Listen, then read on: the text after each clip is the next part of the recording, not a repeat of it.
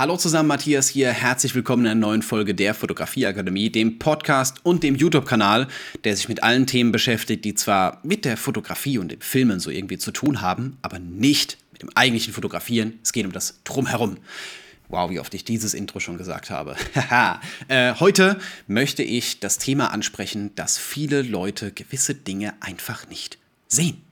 Und ich fand den Ausdruck von Peter McKinnon ganz cool. Von dem schaue ich gerne mal ab und an ein Video. Der hat vor kurzem einfach mal den Satz fallen lassen: äh, Muggles don't see it. Also die Muggel sehen das nicht. Und das trifft eins zu eins zu. Sehr, sehr geile Aussage.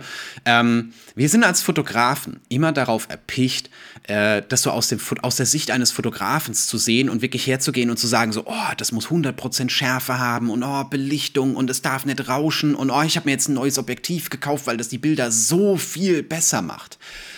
Bis zu einem gewissen Grad wird das wahrgenommen. Bis zu einem gewissen Grad wird das auch äh, gewertschätzt, appreciated. Ich merke, ich bin zu sehr im englischen Bereich unterwegs. Ähm, doch viele Dinge sehen die Leute einfach nicht.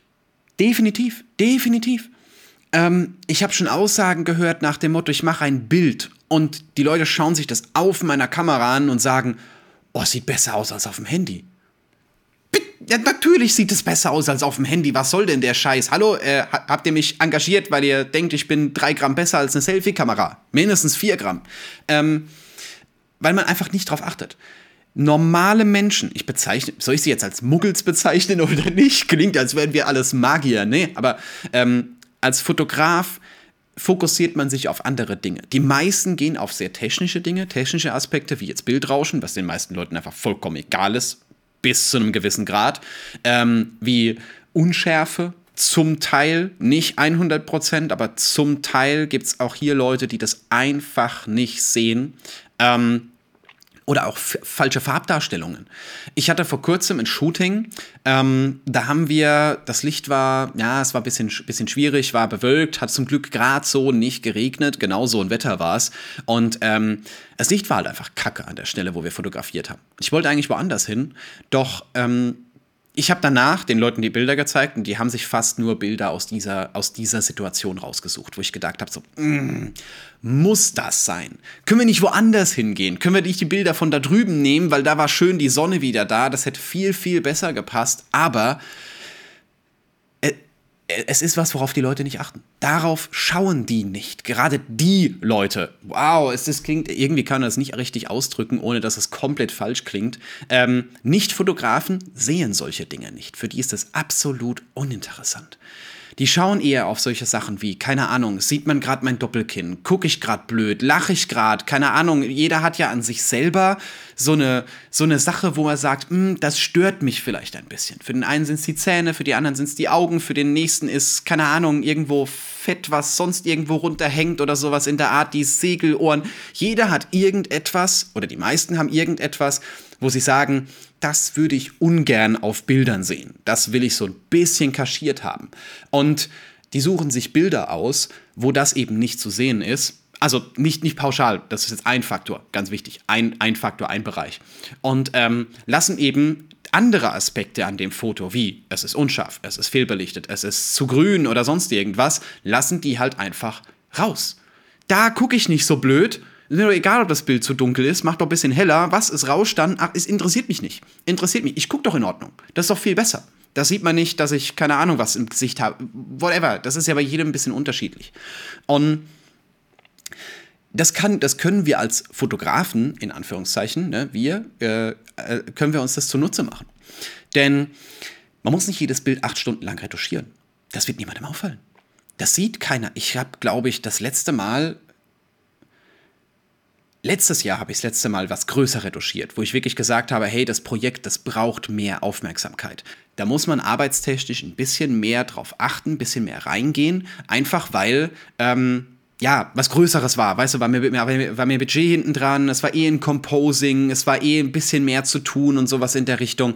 Von daher, äh, ja, hat das ein bisschen besser reingepasst. Doch, ähm, bei den meisten Leuten reicht es, vielleicht irgendwie mal so einen Pickel wegzumachen und den Rest sieht niemand. Und ich finde es schön, wenn Fotografen hergehen und viel retuschieren. Finde ich super. Mache ich auch oft genug sehr gerne. Es war jetzt bezogen auf kommerzielle Geschichten. Privat mache ich das, also so, keine Ahnung, zum Ausprobieren, auf, äh, um, um, in der Übung zu bleiben, um mal was in einem Tutorial zu zeigen oder sowas in der Richtung, mache ich das auch sehr, sehr gerne. Doch, ähm, es ist einfach so, dass das die meisten Leuten nicht interessiert, den meisten Leuten egal ist und dass die meisten Leute auch nicht einsehen, das zu bezahlen. Denn wenn ich jetzt hergehe und ein Bild retuschiere und bin da zwei Stunden dran, gut, kostet es 300 Euro. Einfach mal, als, um, um, jetzt einen Preis zu sagen. Ne? Ähm, wenn man aber den Vorher-Nachher-Unterschied sieht zwischen dem retuschierten und dem nicht retuschierten, ist der meist nicht so groß. Klar, wenn man es nebeneinander hält, wird er wahrscheinlich relativ groß sein, aber er ist meist nicht so groß, dass man sagt, mm, das muss jetzt weg, das muss, mm, ah, schwierig, schwierig, das sollte ich auf jeden Fall noch wegmachen. Das sieht man gigantisch. Nein, der ist nicht so extrem, dieser Unterschied. Und Darauf möchte ich auch so ein kleines bisschen stoßen, weil klar sind wir aktuell in einer sehr schnelllebigen Zeit, es muss ständig irgendwo da was gepostet, da was gepostet werden oder sowas in der Richtung. Und jeder erwartet quasi nach dem Fotoshooting die Bilder schon aus der Kamera ausdrucken, schon bearbeitet, weißt du, die kommen da unten schon raus, sind schon retuschiert, sind schon alle fertig und sonst irgendwas und kostet übrigens auch kein Geld. Ich übertreibe, definitiv übertreibe ich, ne, aber ähm, das sorgt im Endeffekt dafür, dass wir erstens klar Zeit sparen, zweitens theoretisch Geld sparen in gewisser Weise, weil wir Paketpreise vielleicht günstiger schnüren können, aber den Zeitfaktor finde ich den viel, viel wichtigeren. Denn die Leute müssen nicht mehr Ewigkeiten auf ihre Bilder warten. Es wäre nicht so, als müsste ich da jetzt zwei Wochen lang retuschieren oder sowas in der Art, sondern prinzipiell Jetzt mal nur von der Theorie gedacht, kommt ein bisschen drauf an, wann das Shooting ist. Ähm, wenn ich jetzt ein Fotoshooting mache, sitze ich da normalerweise im Nachhinein nochmal so eine Stunde dran. Sortieren, äh, bisschen Kontraste anpassen, bisschen Bearbeitung anpassen und sowas in der Richtung und dann kann das im Endeffekt schon raus. Das heißt, die hätten am nächsten Tag schon Bilder. Und jetzt überleg dir mal diese Begeisterung von jemandem, wenn du sagst, ich mache das Shooting, ist bei mir auch nicht pauschal, ne? Also ich habe am nächsten Tag auch was anderes zu tun, ne? Aber trotzdem, man könnte es so machen, wenn du jetzt mal überlegst, ich mache das Shooting und ich kriege am nächsten Tag schon die Fotos. Ich habe das schon öfters hinbekommen, ich habe das schon öfters gemacht. Wenn man jetzt am nächsten Tag nicht den Tag voller Termine hat oder sowas in der Richtung, geht das normalerweise ganz gut. Ähm, die waren begeistert. Die waren, die waren sich unsicher, so, äh, ah, oh, wie? Das sind schon alle Bilder. Ich dachte, du schickst uns jetzt erstmal nur ein, zwei. Du bist schon fertig? Was ist denn da los? Und die, die, die, glauben das dann zum Teil nicht. Also ich hatte schon jemanden, der so gesagt hat, so, äh, ah ja, und wo sind, die, wo sind die bearbeiteten Bilder? Weil der nicht kapiert hat, dass das die bearbeiteten waren. Der hat die gar nicht runtergeladen, der hat die sich gar nicht angeschaut, sondern der hat einfach nur gesagt so, äh, äh, ja gut, du hast mir schon was geschickt, müssen wir die jetzt selber raus aussuchen oder so? Ich habe gesagt, nein, ich bin fertig, ist schon durch. Thema erledigt. Überleg dir mal diese Begeisterung. Überleg dir mal, was das für ein, für ein USP ist, also Unique Selling Point, was das da für eine Abhebung von der Konkurrenz ist. Ich, sorry, ich muss immer so aus Sicht eines kommerziellen Fotografen sprechen, weil es halt sehr oft so ist. Ähm, wenn das machbar wäre, nicht bei jedem Projekt, aber wenn das machbar ist, probier es doch mal. Und jetzt nicht auf die Hinsicht, auf die Hinsicht geschoben, so nach dem Motto, ah ja, ich gehe in Lightroom her, drücke auf den Autoknopf und dann auf, auf Exportieren und es wird schon passen, sondern ähm, dass man halt mit einfachen Techniken in Lightroom relativ easy eine schnelle Bildbearbeitung durchführen kann. Oder auch in anderen Programmen geht im Endeffekt auch in Capture One beispielsweise ne, geht ja überall ähm, die Bilder exportieren kann. Und wenn ich jetzt nicht drauf eingehe und sage ich retuschiere das eine Stunde lang und ich muss gucken dass auch noch ah, Denoising und Sharpening und was auch immer ich habe 40 Ebenen in Photoshop dafür gebraucht weil ich auch noch eine Frequenztrennung auf dieses Familienfoto angewandt habe das brauchst du normalerweise nicht.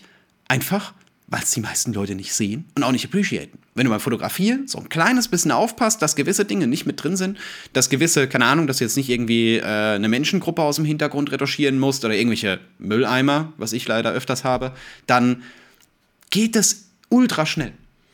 Und es wird Leute begeistern, gerade wenn du Fotoshootings machst und kannst am nächsten Tag Bilder abliefern, sind die so begeistert davon, die können das nicht glauben. Nur ein bisschen vorsichtig sein, die erwarten das vielleicht beim nächsten Mal schon wieder.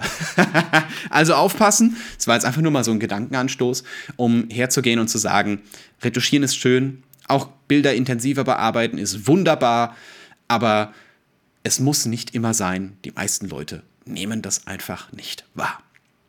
Soweit dazu. Jetzt äh, selbstverständlich, wenn du mal die Techniken lernen möchtest, die ich verwende, um Bilder so schnell bearbeiten zu können, beziehungsweise um Bilder allgemein zu bearbeiten oder auch um die Fotoshootings zu gestalten, dann ja, schau doch mal bei meiner Fotografieakademie vorbei. Meine Fotografieakademie ist ein Mentoring-Programm, das eben einmal komplett alles abdeckt, was ich so tagtäglich mache. Ähm, sei es vom Filmen, sei es vom Fotografieren, sei es prinzipiell auch YouTube, die Videos machen, wie ich an Aufträge rankomme, wie ich meine Preise gestalte. Wir treffen uns regelmäßig in Coachings. Also es ist mein absolutes Nonplusultra-Mentoring-Programm. Was hier fehlt, werde ich hinzufügen. Falls dir was auffällt, schreib mir gerne Nachricht. Gar kein Thema. Und äh, ja, wir sehen uns oder hören uns einfach in der nächsten Folge wieder.